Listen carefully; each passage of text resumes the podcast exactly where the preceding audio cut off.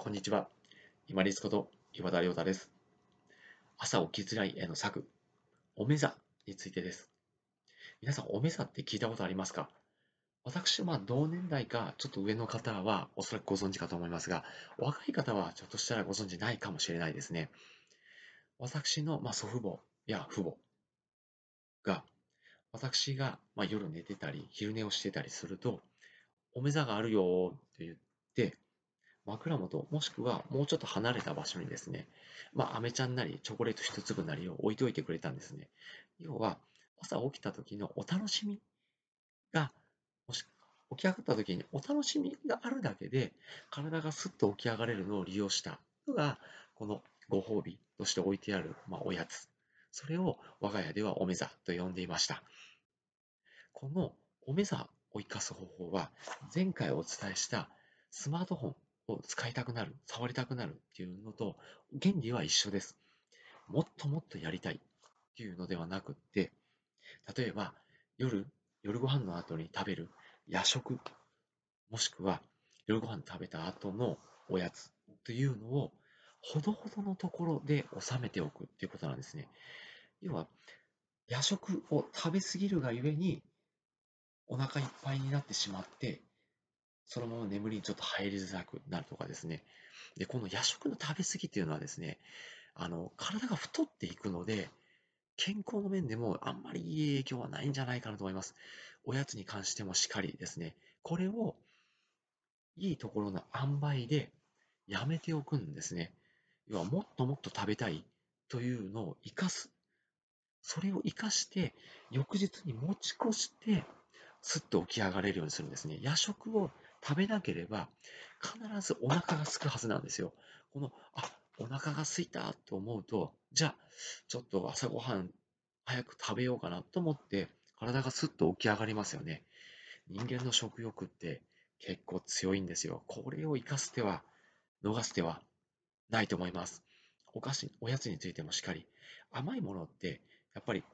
スマートフォンを使うときの脳内報酬系のドーパミンと同じところに私は繋がってるんじゃないかなと思います。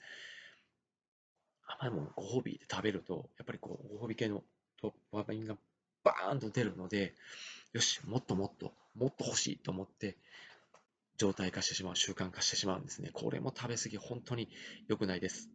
というのは、今の自分自身に対してもちょっと言ってるところはあるかもしれません。で、夜食とかおやつを控える、もしくは夜ご飯も食べ過ぎない、ほどほどにしておくと、必ずお腹が空きます。そうすると、不思議なことに目って、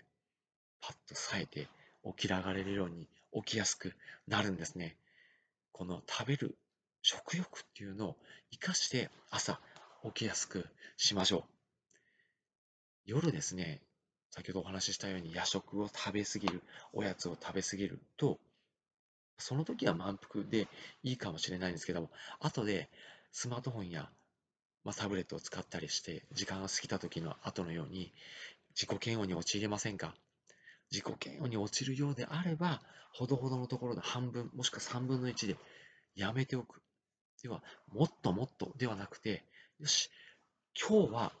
試しにここの辺でやめとこうっていうのを一回試してみてください。そうすると、